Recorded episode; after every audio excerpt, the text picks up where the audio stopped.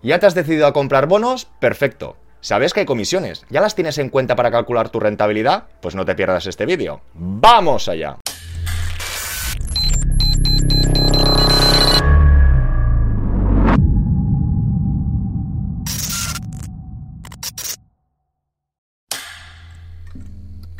Hola a todas y todos, bienvenidos al Banquero del Pueblo y recordaros que cuando lleguemos a 100.000 suscriptores nos veremos las caras. Y en la sesión de hoy seguimos con esos bonos. Será la continuación del último vídeo que os lo dejo por aquí, que ya empezamos a hablar de las comisiones. También os recomiendo otro vídeo que os dejo por aquí donde hablábamos de ese efecto divisa. En la sesión de hoy pondremos de ejemplo la última subasta de letras del Tesoro, veremos su rentabilidad y nos daremos cuenta o veremos que yendo al mercado secundario, comprando emisiones de segunda mano, a ver qué podemos hacer, si obtenemos la misma rentabilidad, si hay mejores alternativas o qué deja de pasar. Empecemos. Visto y aclarado este segundo punto de ese impacto de las comisiones o cómo las tenemos que tener cuenta en nuestra rentabilidad, vamos a por esos casos prácticos.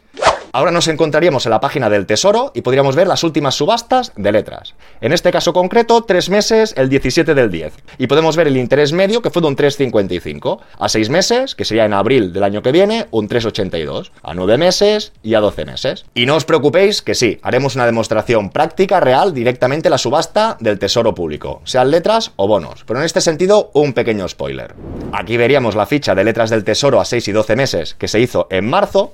Y si vamos por su hoja, en gastos, no os olvidéis que aquí todo el mundo cobra, podríamos ver cómo se aplicarán las tarifas acordadas por la Comisión Ejecutiva del Banco de España. Actualmente los titulares de cuentas directas por las transferencias de efectivo que se originan cuando se amortizan las letras del Tesoro están sujetas a una comisión a favor del Banco de España del 1,5 por mil del importe a transferir, con un mínimo de 0,9 euros, que sería casi un euro, y un máximo de 200.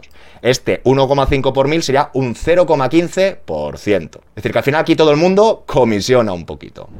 Y siguiendo con este ejemplo, supongamos que no hemos podido ir a esta subasta, a ver qué podríamos encontrar en el mercado para hacer una operación similar. Y ahora ya nos encontraríamos en la página de Trade Republic. Deberíamos ir al buscador, descubre todos los productos, acciones, cripto, ETF, en este sentido, bonos. Y aquí tendríamos una pequeña clasificación o desplegable. En este sentido queremos equivaler, es un ejemplo, es para partir o empezar con alguna cosa que ya sabéis que esto es muy extenso y complicado. Tiempo de vencimiento. Queremos una emisión que venza en menos de 6 meses. Perfecto. ¿Qué vemos? Nos salen bonos de Six, de Volkswagen, Mercedes. No, no, no, no. Tipo de emisor. Yo quiero que sean bonos de países, gubernamentales. Salgo aquí que lo tapo, pero lo tendríamos aquí. Y aquí podríamos ver los bonos de los países. Polonia, Italia, España. No, no, no, no. Que yo quiero hacer un bono concretamente de España. Moveríamos el desplegable y España. Y aquí tendríamos una emisión. Un bono que vence en enero del 2024, que paga un cupón del 4,80, es el mismo ejemplo que el Excel, y vemos su rendimiento. Nos hablarían de un 3,83. Accederíamos dentro. Aquí podríamos apreciar la cotización que ha tenido este bono, que podemos ver que desde el año pasado ha ido cayendo.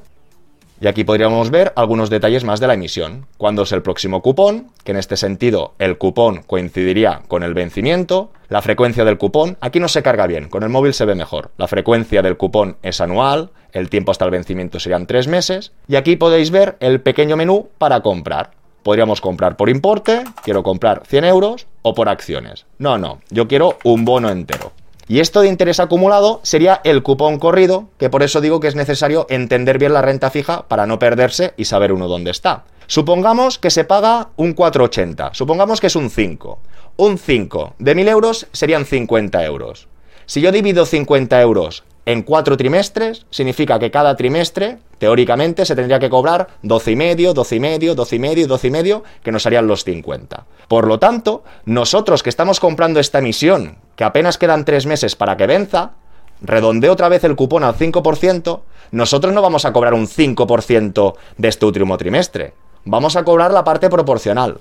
Por eso, aunque nosotros compremos en una cotización al 100% de 1000, lo que nos van a cobrar o lo que se va a incorporar es este cupón corrido que lo pagamos y no lo vamos a cobrar. Nosotros cobraremos el cupón corrido que queda desde ahora hasta principios de enero. Pero lo que sobrecompramos es el cupón que ya estaría tramitado. No sé si ha quedado claro, si no os animo a dejarlo en comentarios y preguntas y seguiremos en las próximas sesiones. Y para que lo podáis ver mejor, aquí nos dicen que no tengo suficientes fondos, correcto, y después nos dicen que estas compras se tendrían que realizar con la aplicación móvil. Lo digo porque la gente que se anime con el ordenador no va a poder transformar la compra. Y en este sentido, antes de continuar, recordar que estaríamos hablando de un 383, es decir, que respecto a las letras no estaríamos tan mal. Paga un cupón del 4,8. Pero como estaríamos comprando a la par y un poquito más encarecido, el rendimiento que tendríamos sería este 3,83. ¿Y qué nos dice Freedom? Desde Freedom partiríamos de comercializar y estaríamos en eurobonos. Y aquí ya tendríamos, estaría clasificado por estatales, corporativos, municipales y veríamos un ejemplo dentro de los estatales. Si queremos buscar una emisión en concreto, en este caso obtenemos el ISIN, la seleccionamos y ya estaríamos hablando del mismo bono. En este sentido, vemos que estaría cotizando a 100,31, un poquito más caro, y aquí en este cuadro también podríamos comprobar la rentabilidad como nos comentarían que tendríamos un 3,86. Y para finalizar veríamos el cuadro de compra. Precio. Indicaríamos una orden límite, por ejemplo, a 100,4 y aquí ya veríamos el dinero o el monto que tendríamos que destinar.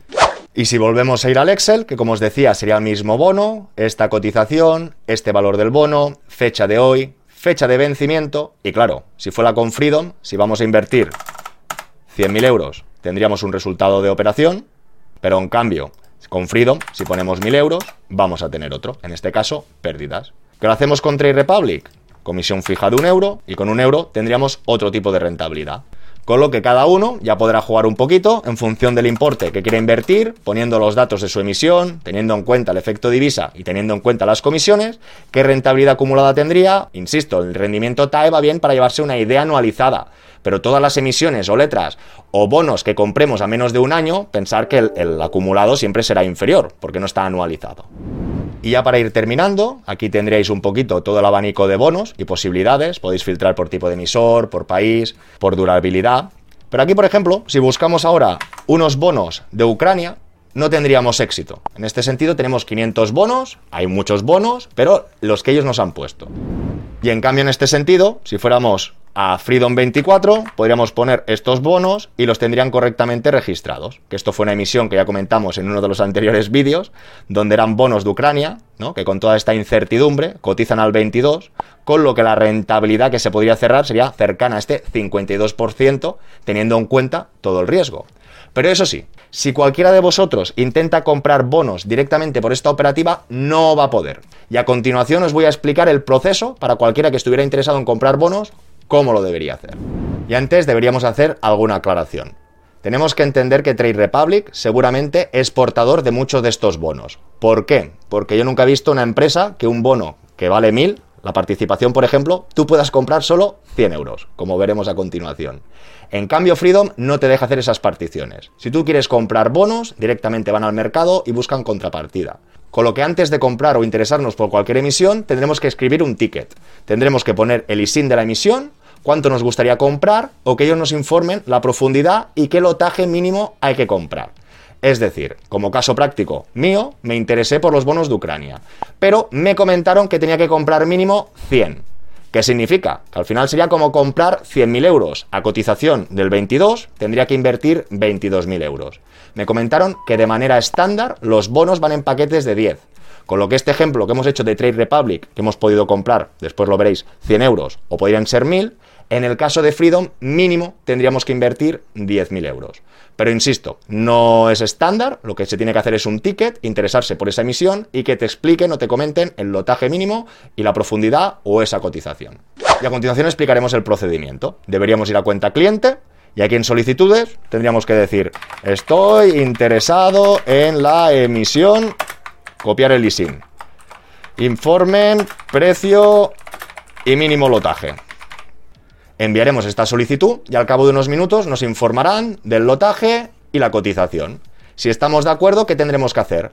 Un ticket de compra. Desde el mismo menú de cuenta del cliente deberíamos ir bajando hasta el apartado órdenes de negociación. Y en este sentido haríamos una orden comercial y aquí veríamos el apartado de la orden comercial, con el código del cliente, con vuestro nombre, el código del instrumento, ya deberíamos poner el ISIN y automáticamente ya se rellenará el emisor y el ISIN. Deberíamos informar del tipo de operación, que en este sentido sería una compra, del tipo, vamos a hacer la limitada, y tendríamos que informar de la cantidad. Esto ya no lo habrán dicho anteriormente. Vas a comprar 1000, 2000, 10000, 20000, la orden limitada y tendríamos que enviarla. Como acabáis de ver, el proceso es diferente, un poco más costoso, pero aquí sí que tendremos libertad para cualquier tipo de emisión que veamos y ellos tengan disponible. Y ahora antes de finalizar, sí que me gustaría que viéramos el detalle de las comisiones de trade o cómo ha ido la compra del bono. En este caso hemos hecho la compra del bono, que vence en enero del 24. La cantidad ha sido 96,42, precio más un euro, total 96,66. Y aquí sí que veríamos historial, orden ejecutada por 198, insisto que yo he puesto un nominal de 100, y aquí sí que tendríamos correctamente hecho el desglose. Es decir, la base impositiva, lo que realmente hemos comprado el nominal del bono son 96,66. Esto, que no sea alemán, que pone Stuxin sería el cupón corrido. Parte del interés, como hemos dicho, si hay que cobrar un cupón del 4,8, pero falta un trimestre, no vamos a cobrar el 4,8 entero. Llevamos ya en la mochila tres cuartas partes de estos tres trimestres y nos faltará cobrar el último. Por lo tanto, estos 3,32 sería lo que se sumaría a 96,66, que nos harían el nominal de 99,98, es decir, ajustándose a los 100 euros que quería comprar y aplicando ese euro de comisión.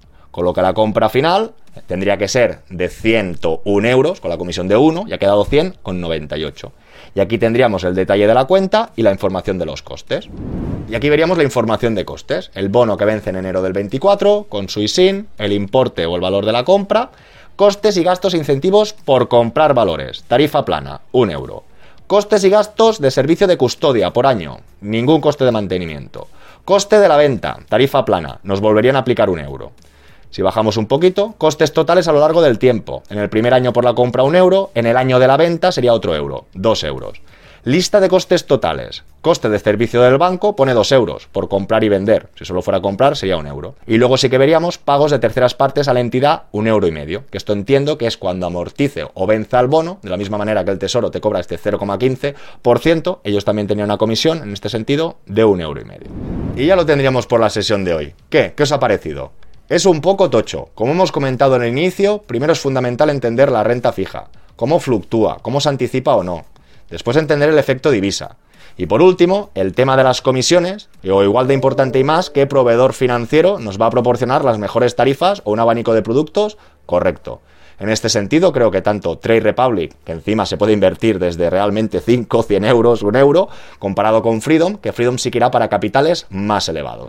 Lo que pretendía trasladar o transmitir en la sesión de hoy, insisto, es toda la operativa al completo. Este ejemplo de compra tampoco es para que lo repliquéis. Hemos visto un pequeño ejemplo de una letra. Uy, no he podido dar la subasta de la letra. Pues podemos ver cómo en el mercado de segunda mano podemos encontrar emisiones iguales o incluso algo más rentables. En este sentido sí que freno y paro y haremos otros vídeos y programas para ver qué bonos podemos atacar, si a seis meses, si a un año, a tres años, qué estrategia podríamos utilizar, un escalonado, no un escalonado, o también ver qué alternativas de ETFs o de fondos de inversión nos podrían ayudar. Pero como hemos repetido, comentado en muchas ocasiones, es mucho más fácil gestionar una única emisión, que sabes cuándo vence, sabes cuándo compras y sabes más o menos todo lo que puede pasar, o en vez de tener un pupurri o un remix de emisiones que estarían en un fondo. Está muy bien, está muy diversificado, pero como hemos visto también en otras sesiones, que esté diversificado hay que ver en qué diversifican. Porque para que ellos compren basura o bonos basura para tener rentabilidades más elevadas y cobrarnos más comisión, quizá tendremos que dedicar un poquito más de tiempo. Juan Palomo, yo me lo guiso, yo me lo como. Y recordaros que en la descripción del vídeo dejaré los dos links de Trade Republic y de Freedom 24, para cualquier persona que los quiera probar, quiera indagar o quiera ver cómo funciona, que cuenten con ellos. Espero todos vuestros comentarios y preguntas, darle like y suscribiros y nos vemos muy pronto con más y mejor. Hasta luego.